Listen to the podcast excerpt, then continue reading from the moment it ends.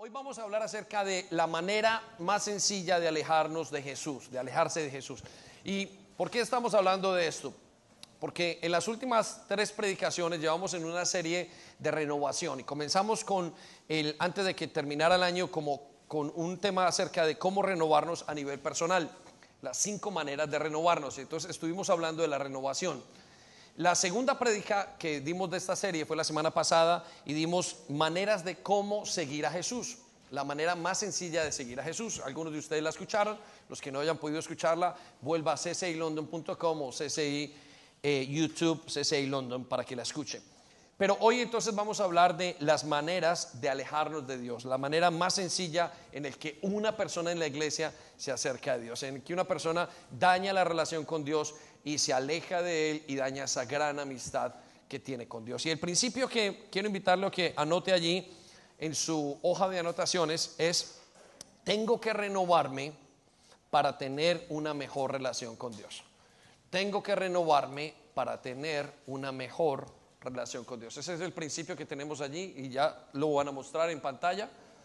Tengo que renovarme para para tener una mejor relación con Dios. Ese es el principio que queremos que usted toque.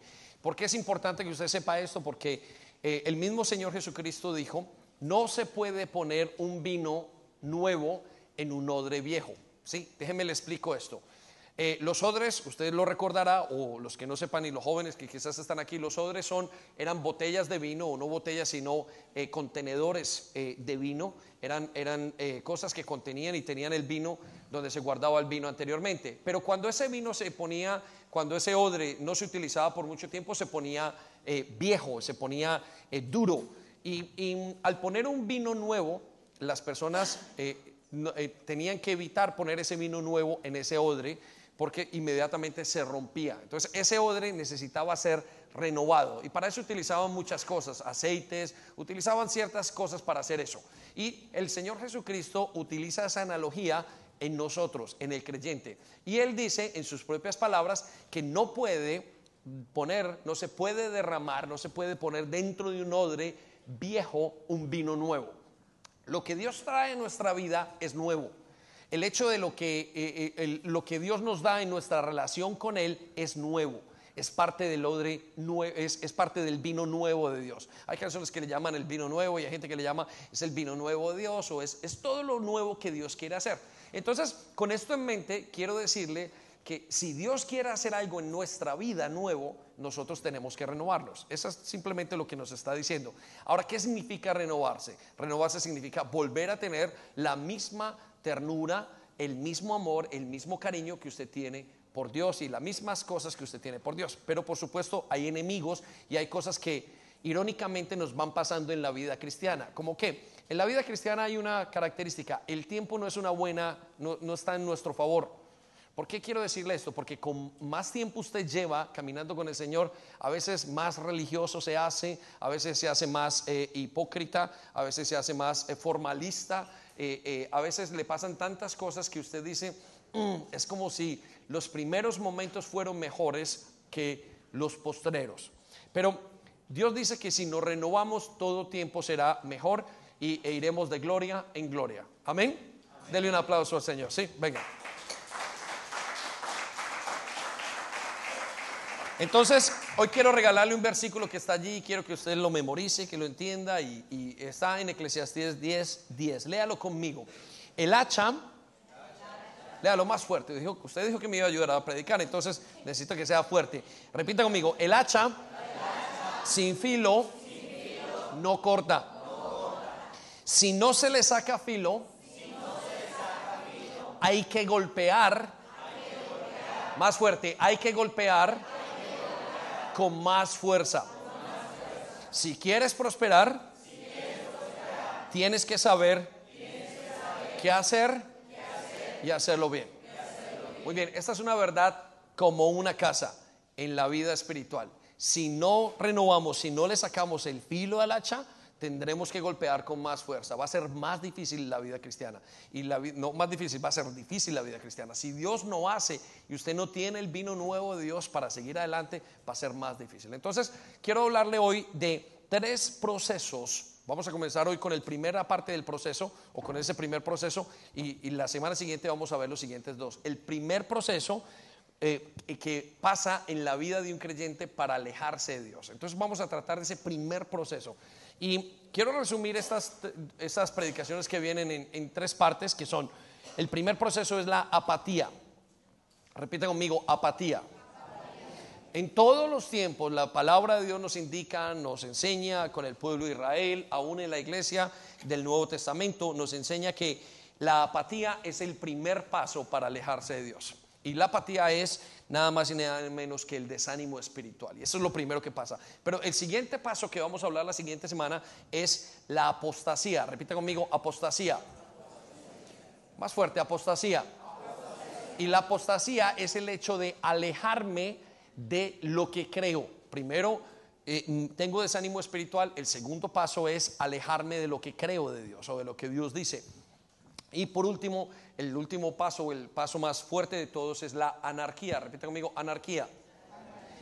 Más fuerte, anarquía. Y la anarquía es ir totalmente en contra de lo que Dios dice. Entonces, esos tres procesos se repiten en las iglesias, se repitió en el, Antiguo Testamento, se repite en el Nuevo Testamento y se repite en su vida y en mi vida. Y vamos a ubicarlo. Entonces, el hecho o la estrategia o lo que deseamos es poder que usted identifique qué es la apatía. Entonces, le decíamos ahora y usted puede anotar ahí en sus notas, ¿qué es la apatía? La apatía es el desánimo espiritual. Repita conmigo, desánimo espiritual. Quiero que lo anote allí para que no se lo olvide en sus hojas. Es el desánimo espiritual. Es ese momento donde usted entra o donde entramos como creyentes, donde nos sentimos como, oh, no estamos siguiendo a ninguna parte. Mire, hay tres, tres velocidades, por decirlo así. La primera es cuando estamos creciendo. La siguiente es cuando estamos estancados y la siguiente es cuando estamos en declive. ¿sí? Y esos son como los tres momentos de la vida espiritual de una persona. Y entrar en este momento, esa curva que hay aquí, dejar de crecer, aunque usted esté creciendo, no hay, a veces hay un crecimiento exponencial, pero la gran mayoría del crecimiento es, es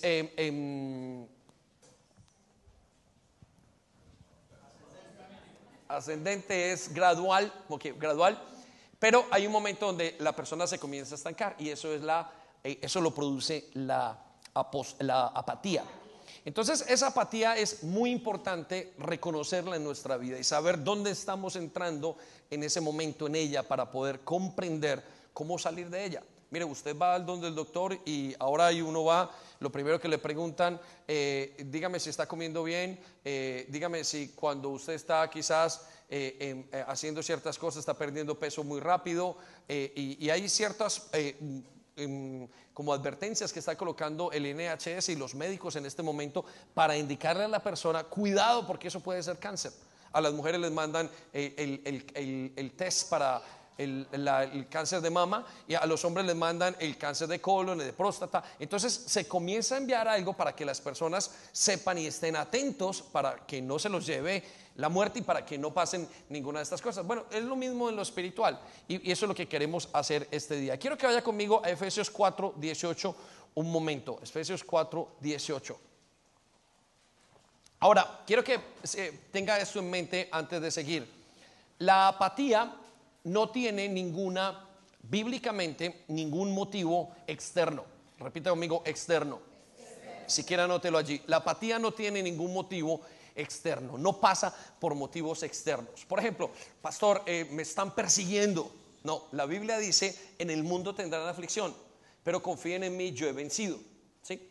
Y con esto en mente, usted tiene que pensar que en la historia de toda la, Biblia, de la iglesia, el grupo más perseguido, en la historia de la humanidad, el grupo más perseguido ha sido el grupo de los creyentes cristianos. ¿sí?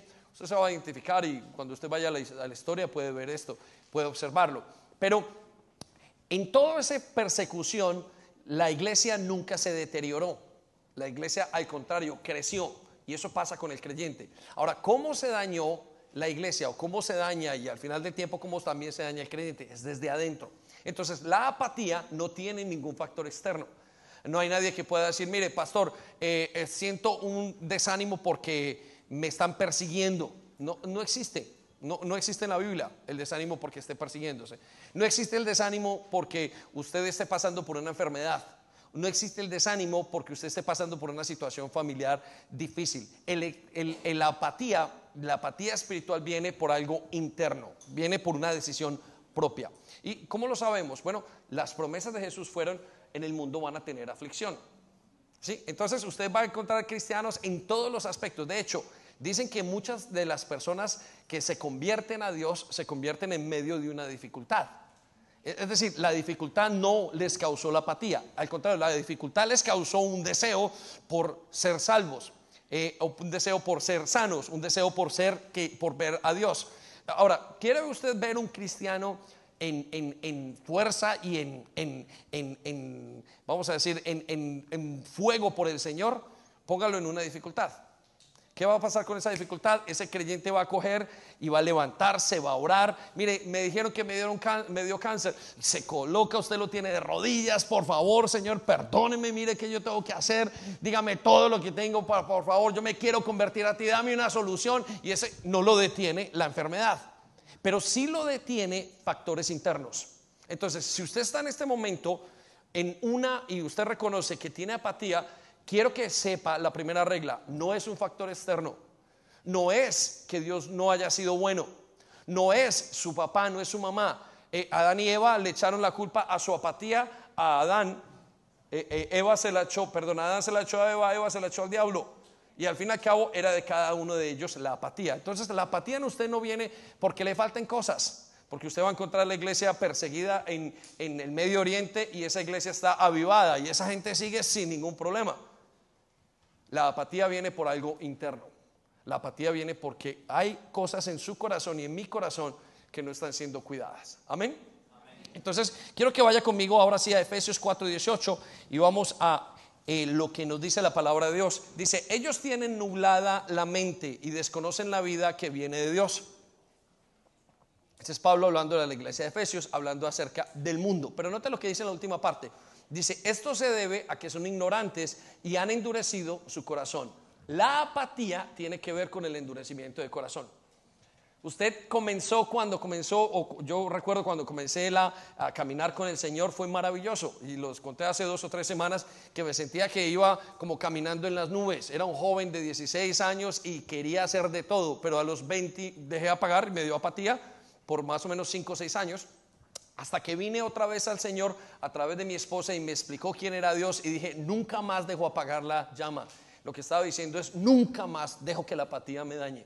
Porque por cinco años me estuvo totalmente alejado de Dios. Yo no me di cuenta, amaba haber tenido esa conversión con el Señor. Conocía a la gente con la que conocí y caminaba, era maravillosa. Pero por dentro yo estaba, ¡ah!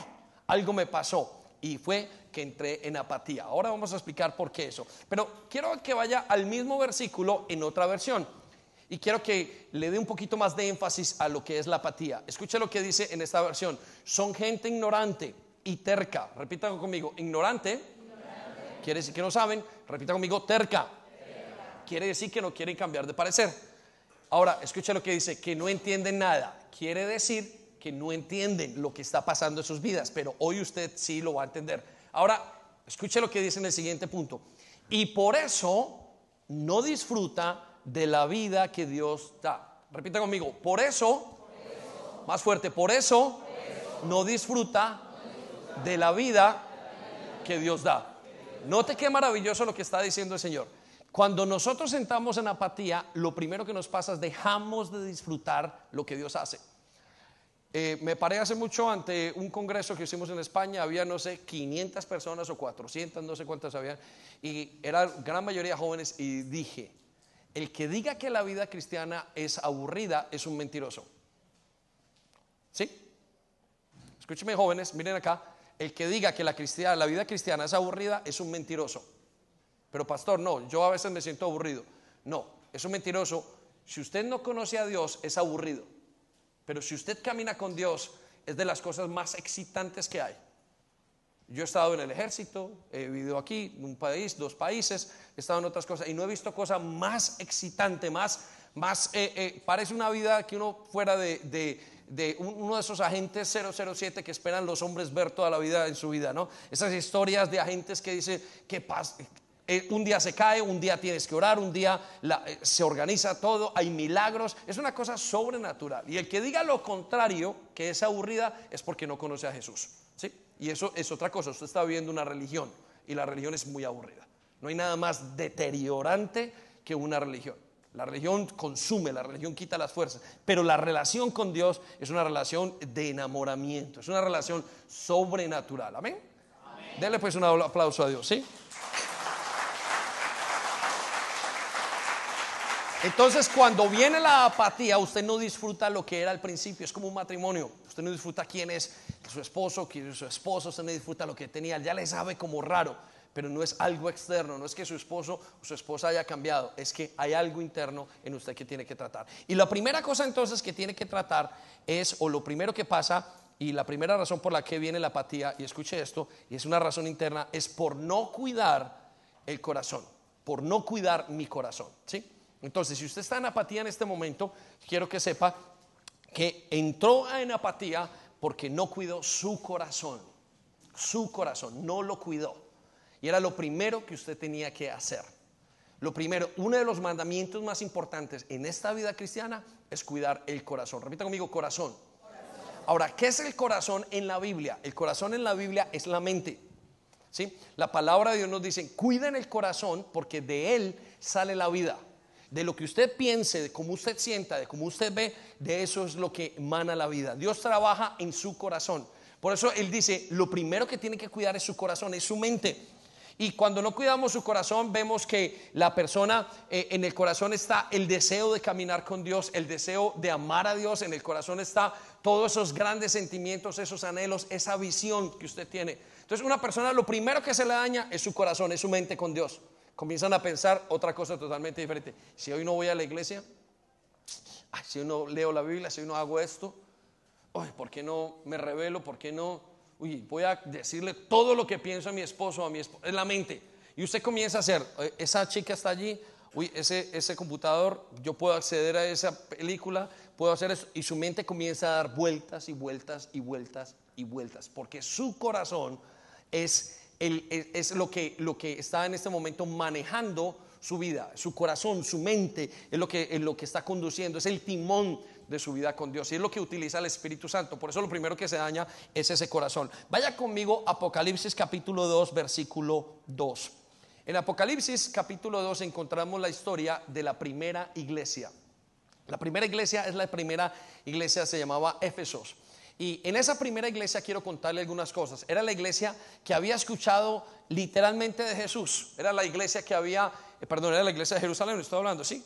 No lo sé, pero eh, lo vamos a revisar. Pero era la iglesia más pura que había en ese momento. Era la que se llama la iglesia primitiva. Era una iglesia que había escuchado el Evangelio, habían visto a Pedro, a Paulo, a Juan, a todos. Habían escuchado de primero y habían trabajado muy duro con el Señor.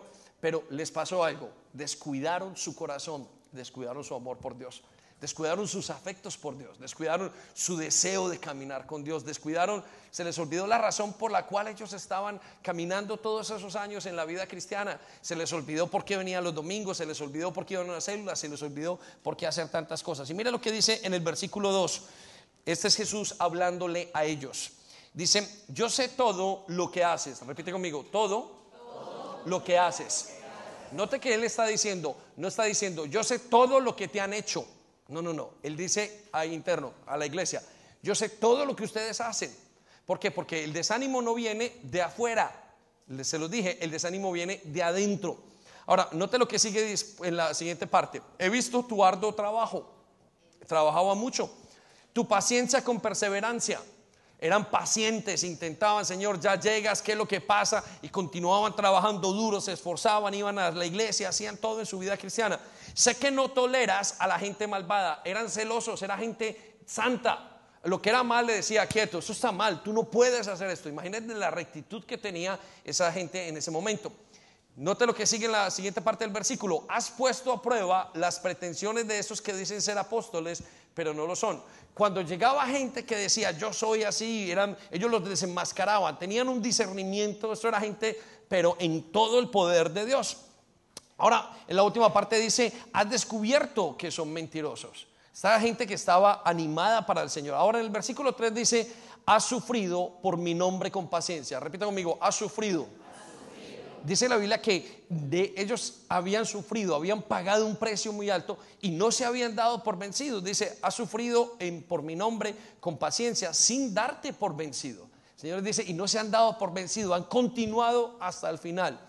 Pero el versículo 4 nos dice la clave de esto, de, no cuidar su corazón. Note lo que dice, pero tengo una queja en tu contra.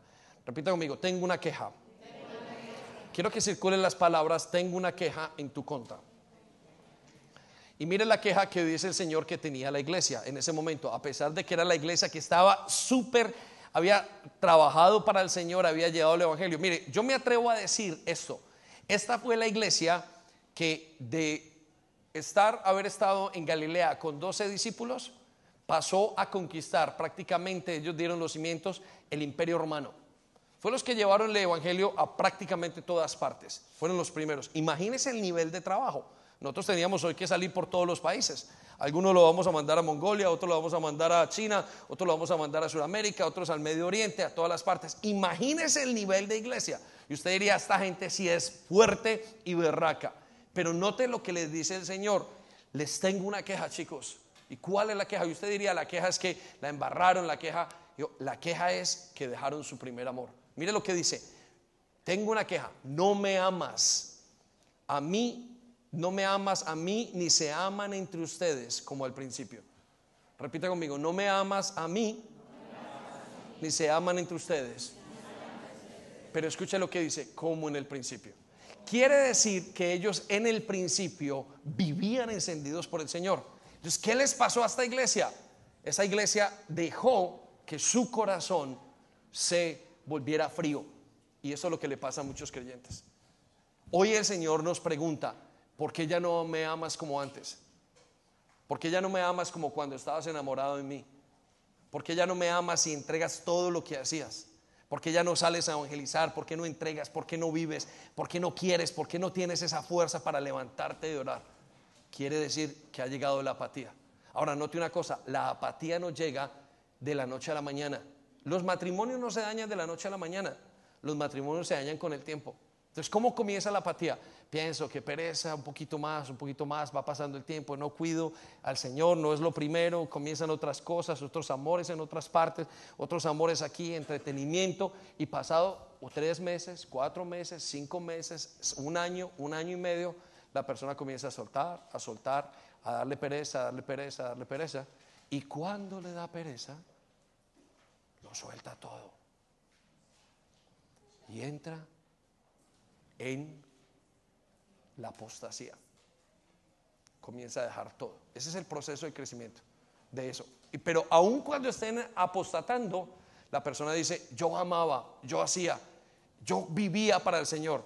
Es como una droga que hay que se toma y la persona intenta toda la vida conseguir esa misma droga para experimentar eso que experimentaron al principio. Y yo sé que es una mala referencia, porque estamos hablando de una droga y estamos hablando de Dios, pero sí quiero hablarlo del efecto del principio. Usted tiene que renovar ese amor que tiene que tener con Dios. Ahora, vaya conmigo a Deuteronomios capítulo 4, versículo 9. Note lo que le dice el Señor al pueblo de Israel como un mandamiento. Por lo tanto, por tanto, dice el Señor, guárdate y guarda tu alma con diligencia. ¿Qué es el alma? No escuché. ¿Qué es el alma? El corazón. ¿Qué es el alma?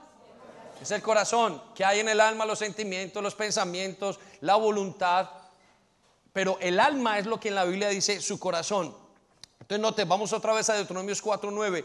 Por tanto, guárdate, dice el Señor. Les dio un mandamiento, guarden. Lo primero que tienen que hacer es guarden su alma con diligencia. ¿Con qué? ¿Qué es diligencia?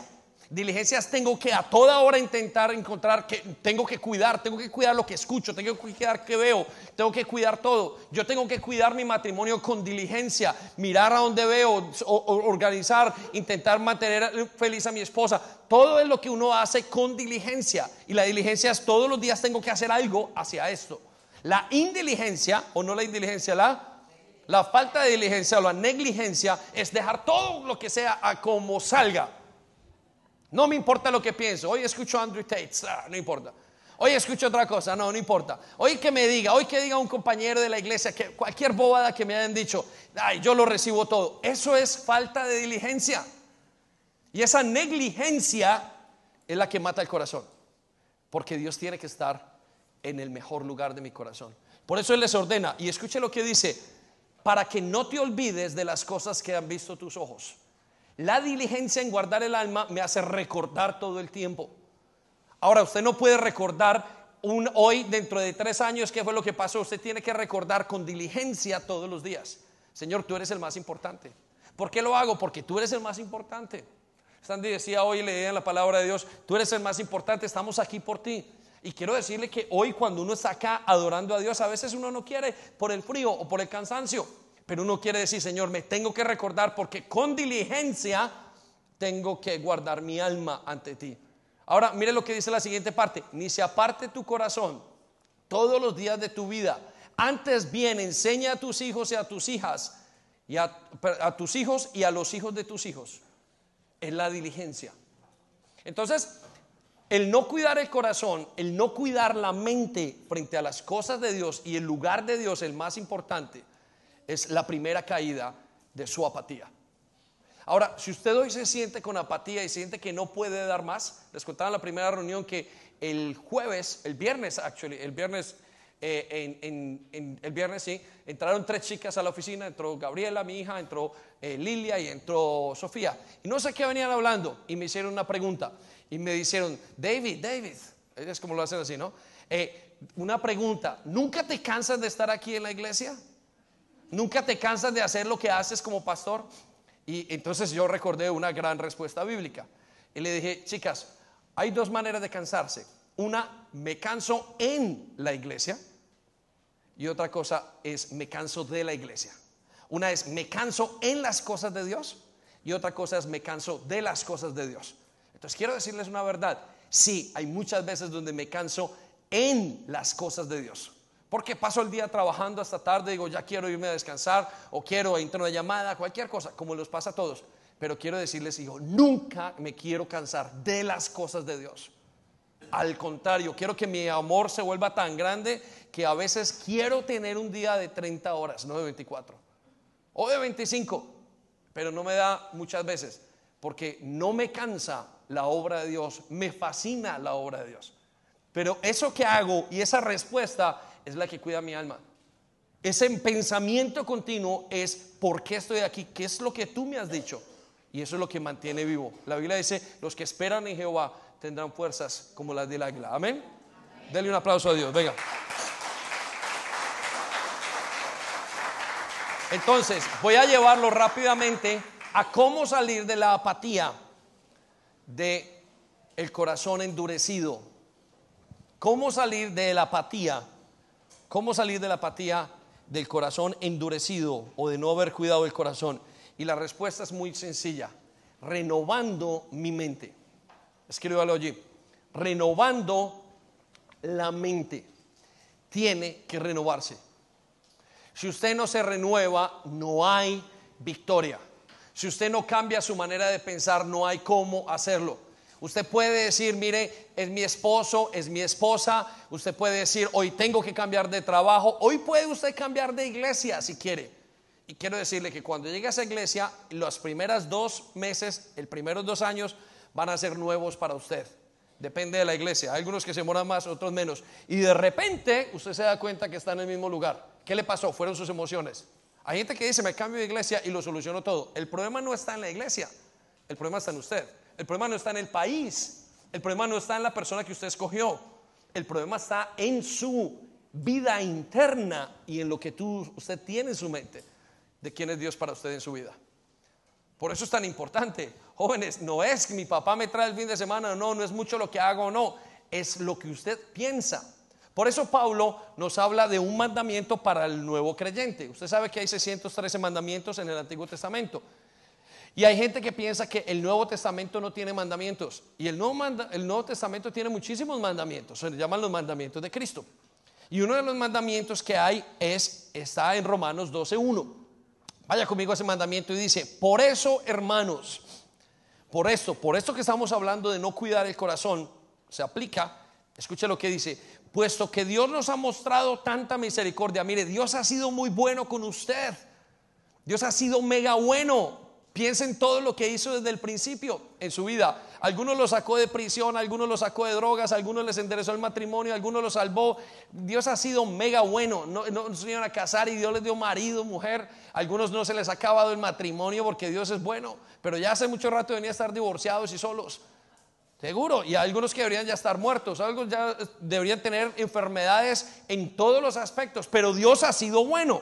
Entonces mire lo que dice. Debido a que Dios ha sido bueno, entonces, ¿qué tengo que hacer? Les ruego que se entreguen, que se entreguen, repita conmigo, entreguen todo su ser como un sacrificio vivo a Dios.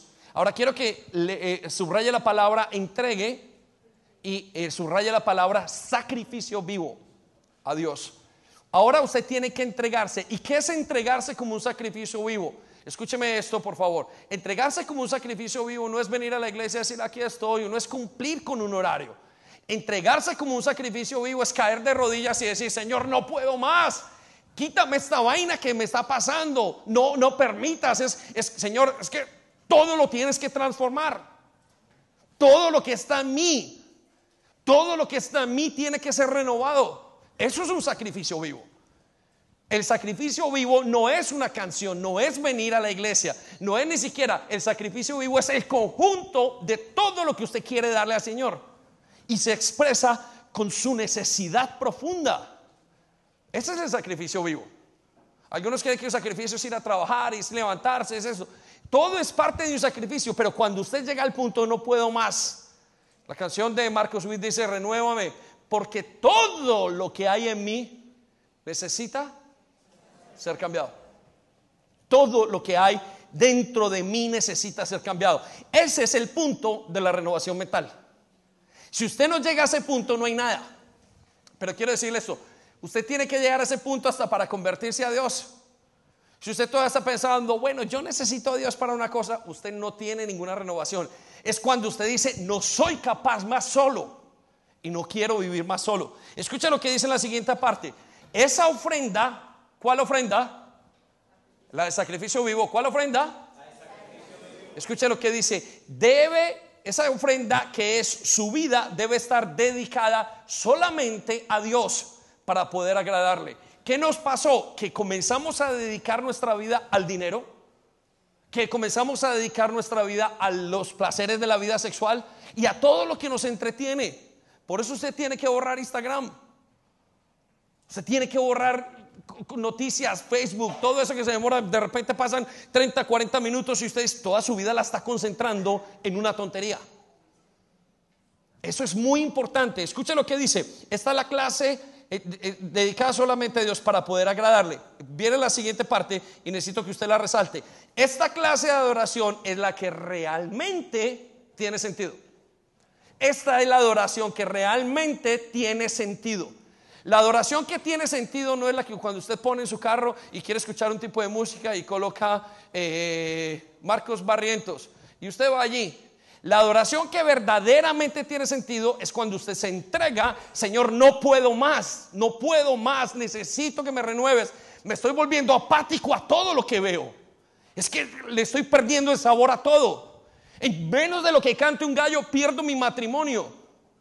En menos de lo que cante un gallo, pongo mi mirada en otra parte y ¿qué va a hacer? Piense qué va a pasar en la siguiente generación. Cuando Adán y Eva pecaron, no pensaron muy bien qué era lo que iba a pasar a las siguientes generaciones. Y aquí estamos el día de hoy luchando con el pecado. Se volvieron apáticos a Dios. Y eso es lo que nos puede pasar. Ahora el versículo 2 dice, no vivan según el modelo de este mundo, mejor dejen que Dios los transforme. Cuando usted entrega el sacrificio y usted dice, Señor, no puedo más, necesito algo en mi mente, necesito que me transformes, entonces dice la palabra de Dios, Dios transformará su vida con una nueva manera de pensar. Por favor, subraye, en el momento donde usted le dé el sacrificio vivo al Señor, Dios entregará en su vida una nueva manera de pensar. Ahí, cuando usted toca a fondo, es cuando viene la manera de pensar. Entonces su corazón es renovado y vuelve a que Dios sea el afecto más grande que tiene en su corazón. Pero tiene que pasar por ese momento. Tiene que pensar, tiene que meditar, tiene que entender, tiene que ser renovado, tiene que decirle, Señor, no puedo más, necesito ser renovado. Escuche lo que dice entonces, con esa manera de pensar podrán entender lo que y aceptar, entender y aceptar.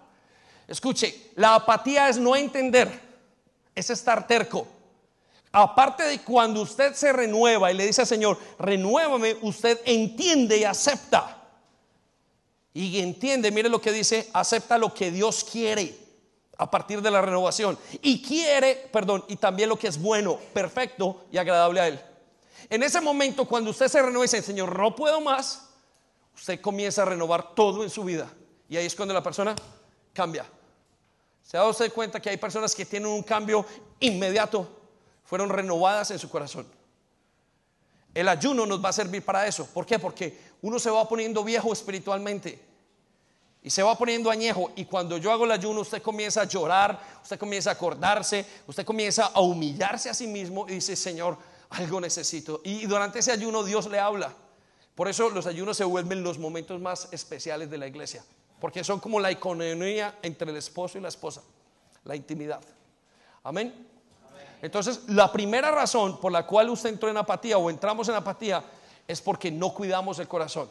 Ahora lo voy a llevar rápidamente a la segunda.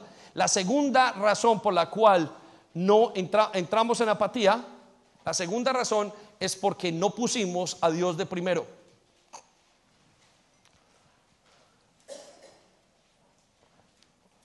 O entro en apatía cuando no pongo a Dios de primero. Lo primero es mi mente con Dios. Por la segunda parte es poner a Dios de primero. ¿Y qué tiene que ver esto, pastor, conmigo? ¿Qué tiene que ver con nuestras vidas?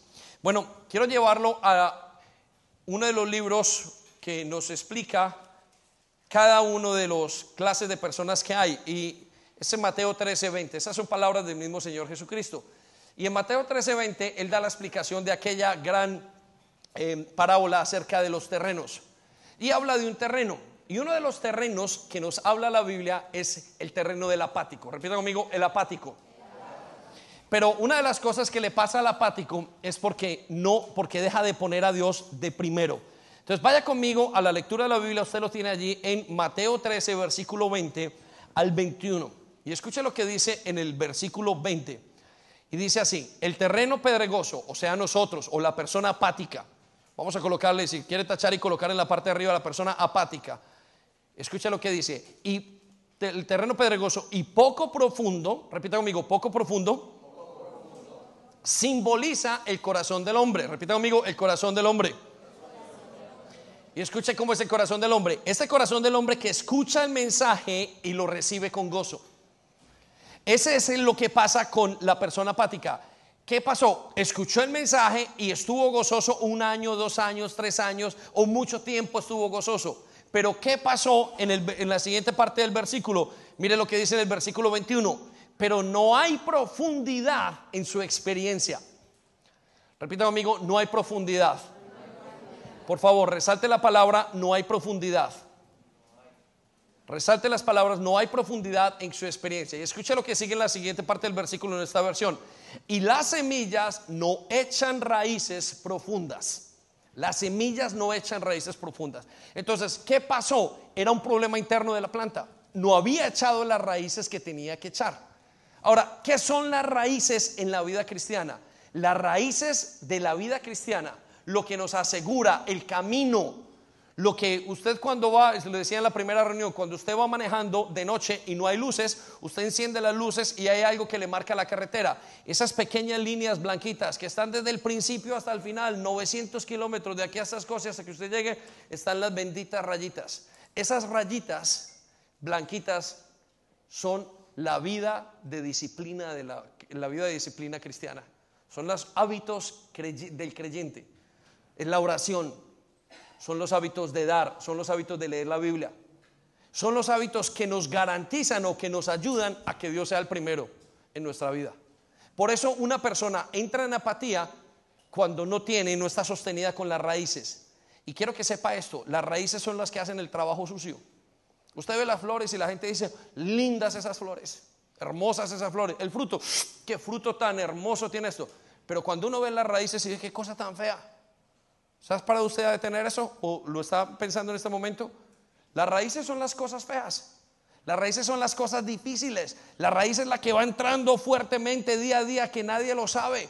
La raíz es lo que asegura lo alto que pueda hacer cualquier árbol. Pero la raíz es el éxito. La raíz de la vida cristiana, lo que enraiza la vida cristiana son sus disciplinas espirituales.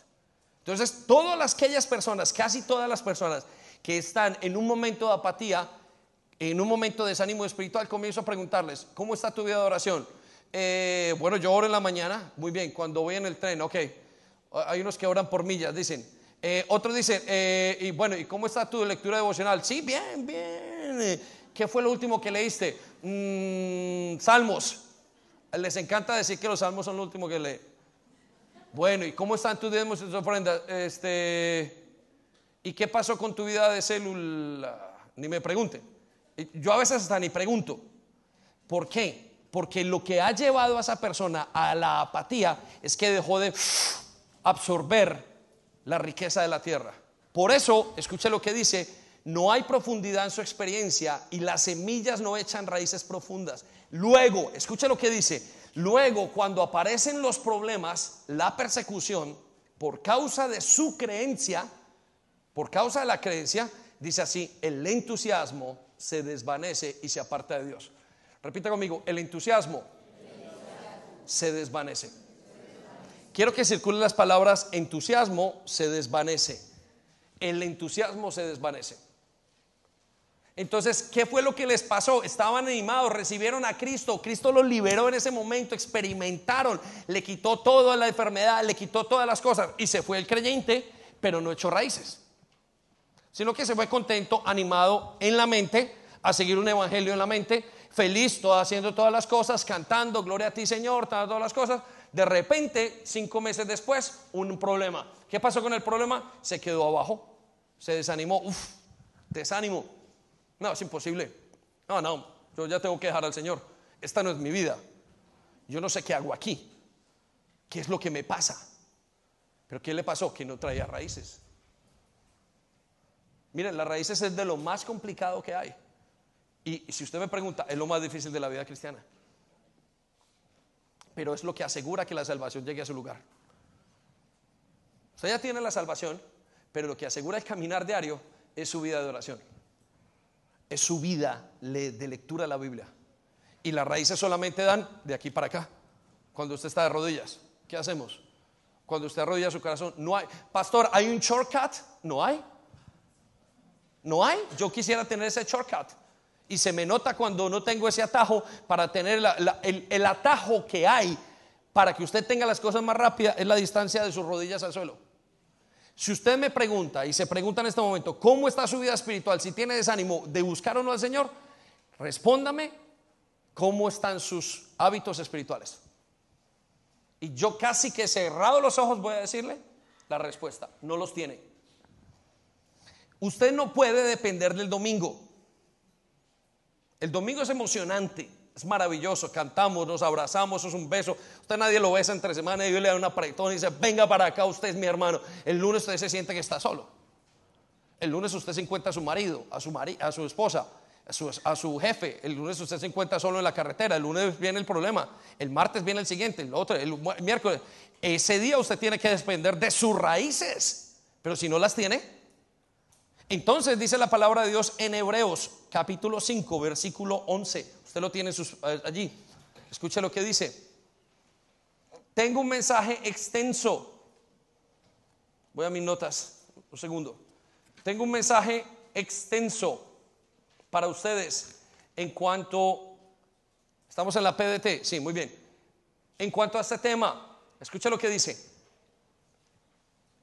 Este es Pablo hablándole a la iglesia, porque la iglesia eh, de los hebreos la iglesia que había en Jerusalén había entrado en decadencia también. Pero escucha lo que dice. Tengo un mensaje extenso, les dice Pablo, para ustedes en cuanto a este tema. Y les resultará muy complicado entender, porque ustedes se han vuelto bastante flojos. Repita conmigo, flojos. Ese es el versículo 11. ¿Por qué se volvió floja la iglesia? Porque descuidaron sus, sus disciplinas espirituales. Pastor, ¿será que usted puede orar por mí? Por supuesto que puedo orar por usted, pero no puedo orar por usted todas las mañanas. A duras penas puedo orar por mí. Que ya es duro lo suficiente. Y por mis hijos. Y cuando miro el listado, digo, oro, y oro, oro, oro, oro. Pero yo no puedo hacer el devocional por usted. Yo no puedo. Yo. Ahorita le estamos dando algunas herramientas que lo van a ayudar. Ayudar el, el autobús bíblico. Pero todas esas cosas no reemplazan la distancia de la rodilla a los pies.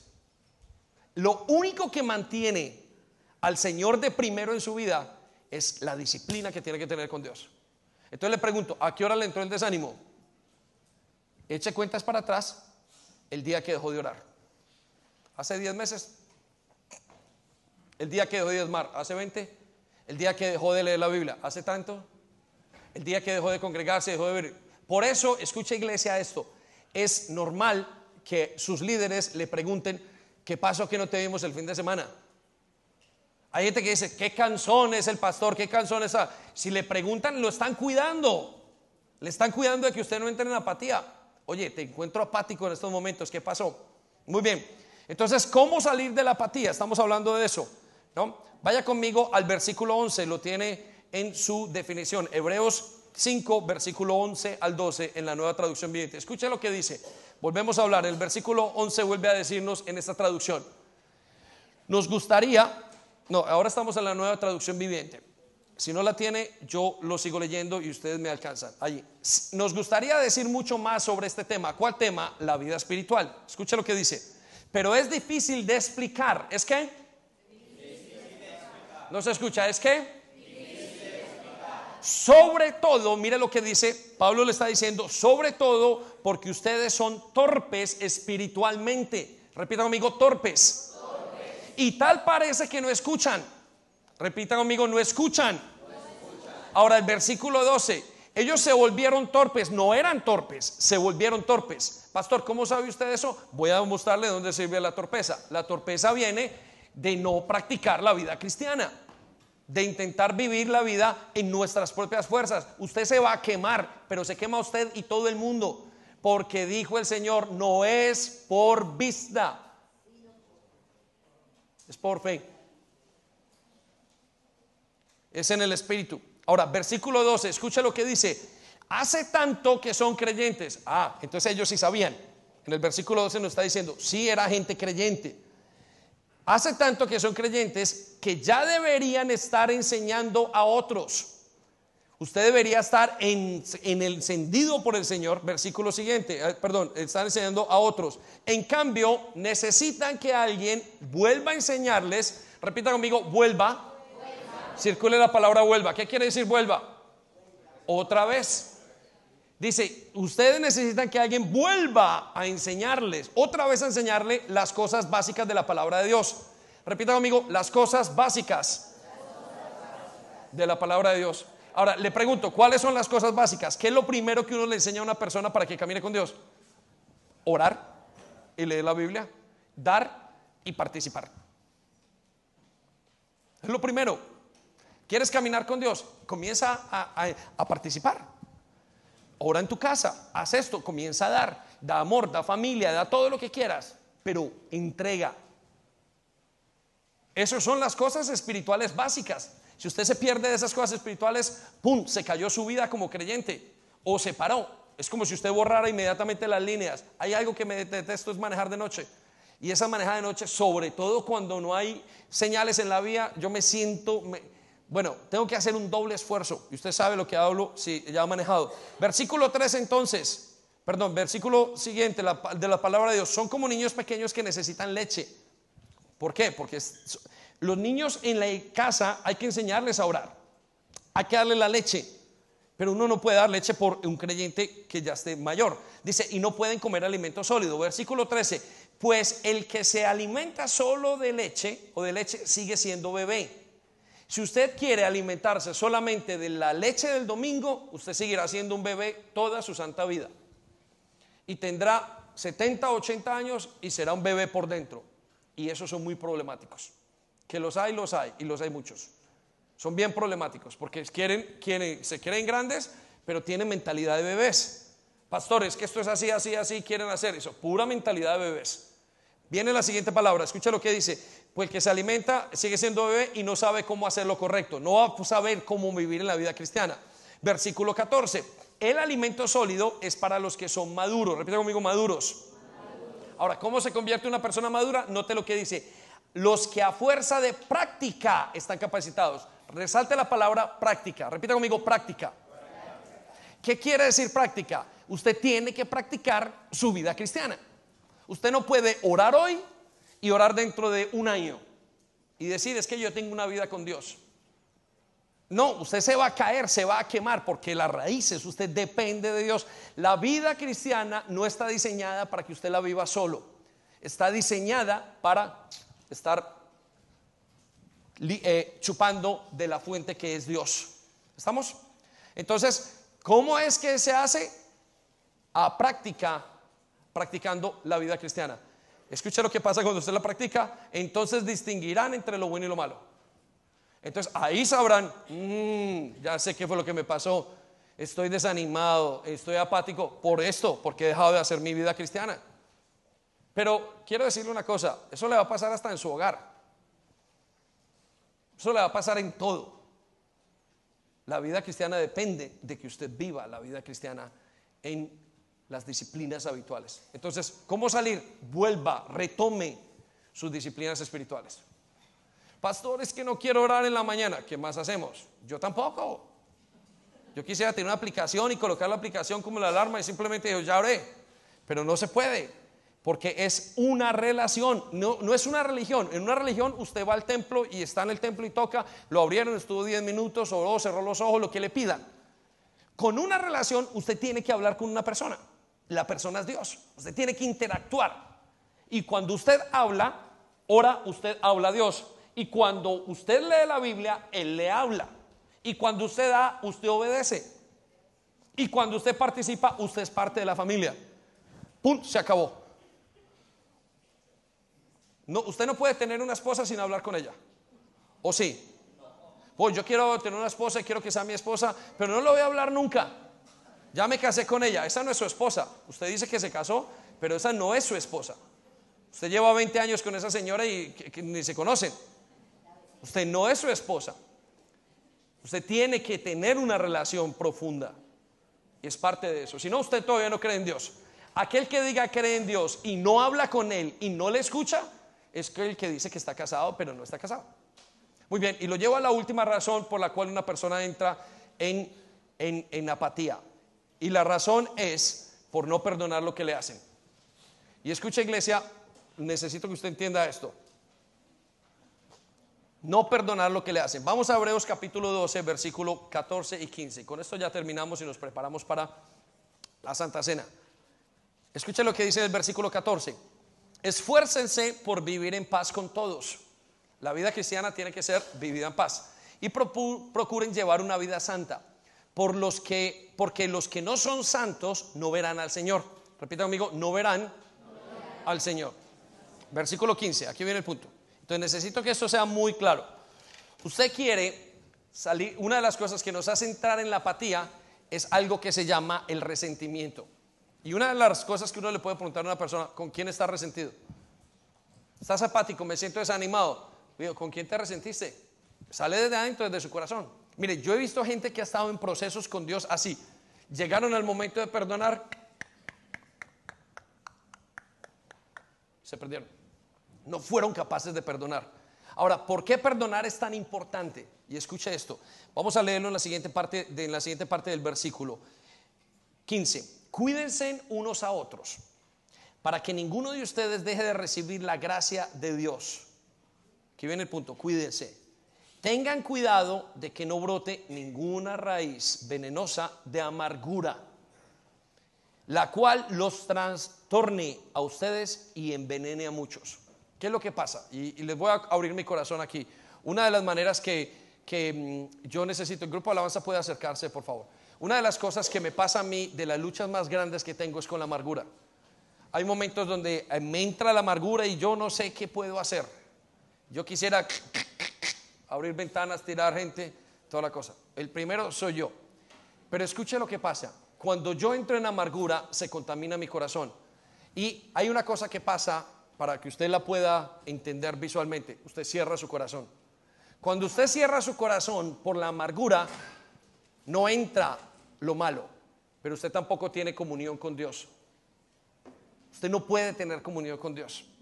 ¿Por qué? Porque la relación con Dios está basada en el perdón.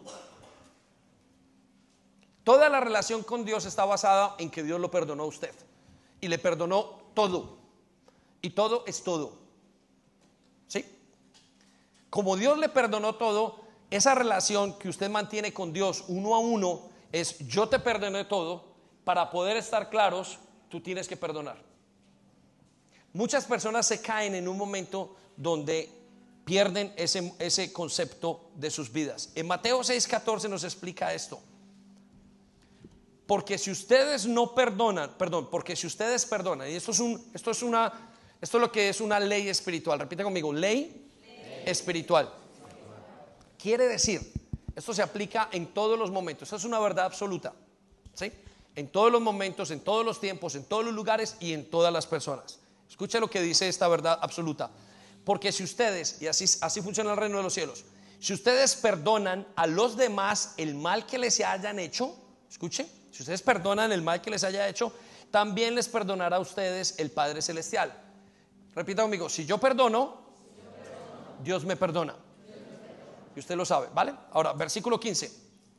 Aquí viene el punto. Pero si no perdona, pero si no qué? A los demás tampoco el Padre de los el Padre del cielo les perdonará los pecados que hayan cometido. Entonces, esto no es una cuestión de salvación, es una cuestión de relación. Cuando usted no perdona a la persona que está, a su papá, a su mamá, a quien tenga al lado, en todas las situaciones, lo que le hayan hecho, Dios dice, yo no te puedo perdonar, porque mi relación contigo está basada en el perdón. Usted quiere detener su proceso, póngase mal con alguien. Mire, nosotros los pastores tenemos corazón y nos da rabia lo que muchas veces hace la gente. Y una vez Satanás le pone dos golpes, uno o lo deja en el suelo o uno se resiente con él. Y uno dice, Señor, me toca perdonarlo. Porque no solamente me metes en un lío y me da más trabajo, sino que ahora me dañas mi relación con Dios. Quiero que piensen eso. Ahora no solamente le pasa algo con una persona, sino que se daña su relación con Dios. ¿Por qué? Porque dice el Señor, si no perdonas, yo tampoco te voy a perdonar. Si uno no perdona, él no puede tener una relación con Dios buena. No existe una persona en el mundo, en este planeta, que pueda seguir caminando con Jesús y no haya perdonado a sus familiares o a quien sea. Y le voy a decir esto, las personas que usted más tiene que perdonar son sus seres queridos. No es la persona que lo usó hace 500 años. La persona que más tiene que perdonar, su esposa, sus hijos, la gente con la que está, su iglesia, porque son los que más tiempo pasan. Hierro con hierro se afilan, diamante con diamante. El hombre es afilado con otro hombre. Por eso usted necesita perdonar. No permita en este tiempo que usted entre en apatía porque tiene falta de perdón. Al contrario, decida en este tiempo de ayuno comenzar a perdonar. Ahora, entonces voy a enseñarle cómo salir de la apatía. ¿Cómo salir de la apatía? Es muy sencillo, perdonando lo que le hicieron. Y mientras que se acercan la Santa Cena, solamente le doy este versículo. Filemón 1.18. Filemón 1.18. Usted me preguntará, pastor, ¿cómo puedo perdonar? Escuchen lo que les voy a decir. ¿Sí? Un segundo, antes, eh, un segundo, un momento, un momento. Sí, un. Acérquese si quiere, pero no quiero que nadie se pierda esto. Escuche, necesito que me escuche este último versículo. ¿Cómo puedo perdonar? Y el libro de Filemón es un libro muy pequeño. Pero Pablo le enseña a un hombre que le había hecho algo. Él tenía un empleado y el empleado había sido muy malo con él, le había robado todo. Y Pablo le dice, necesito que lo vuelvas a aceptar. Escucha lo que dice, por favor. Regálame su atención. Pablo le escribe estas palabras que son para usted y para mí que necesitamos perdonar. Dice, si, te ha perjudicado en alguna forma, escucha lo que dice, si te ha qué? Si te ha hecho algo malo, dice Pablo a Filemón, si te debe algo, si te qué? Cárgalo a mi cuenta. Pablo le dice lo que nos dice Dios esta mañana a nosotros. David, si Sebastián te hizo algo, pónganlo en la cuenta del Señor. ¿Qué quiere decir esto? Lo que hizo Sebastián me haya podido hacer a mí no se compara con todo lo que yo le he hecho a Dios. Lo que le hace cualquier persona en su vida, su esposo, todo lo que usted quiera, no se compara con lo que usted y yo le hemos hecho al Señor toda nuestra vida. Por eso Él dice, ¿quieres perdonar? Colócaselo a la cuenta del Señor. Ve y dile, Señor, ¿cuánto te debo yo a ti? Son millones de millones, entonces no le cobre las 10 libras a la persona que está allí. Entonces no le cobres las 100 libras, entonces no le cobres el millón. ¿Por qué no le puedes cobrar el millón? Porque estás en deuda con Dios. Si usted quiere un argumento para perdonar, vuelva a Dios y diga, Señor, necesito perdonar porque tú me perdonaste. Amén. Póngase en pie y vamos a compartir la Santa Cena. Necesitamos salir de la apatía, iglesia.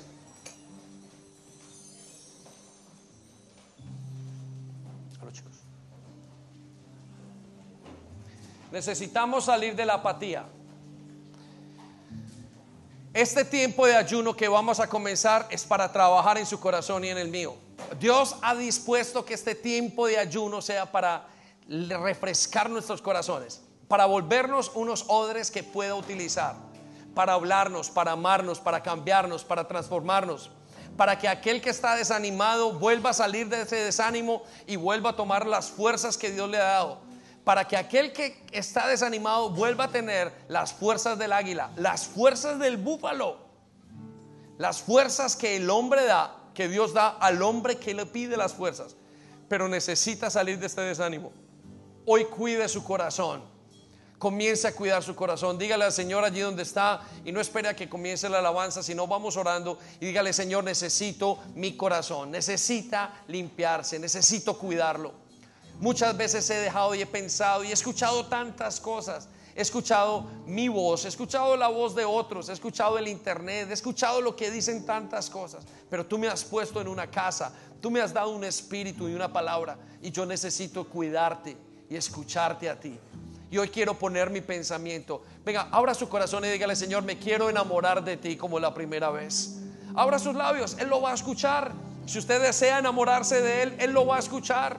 Dígale, Señor, necesito enamorarme de ti. I need to fall in love with you again. Necesito otra vez compartir contigo. Vuélveme, háblame, enamórame de ti, lléname de fuerzas. Donde no me importe lo que veo, donde no me importe ni siquiera lo que está pasando. Quiero concentrarme y amarte, Señor, a ti. Pero también, Señor, quiero renovar mis hábitos espirituales. Quiero ser honesto, me da dificultad orar. Quiero ser honesto, me da dificultad leer la Biblia, me da dificultad dar. Pero quiero volver a ti, Señor.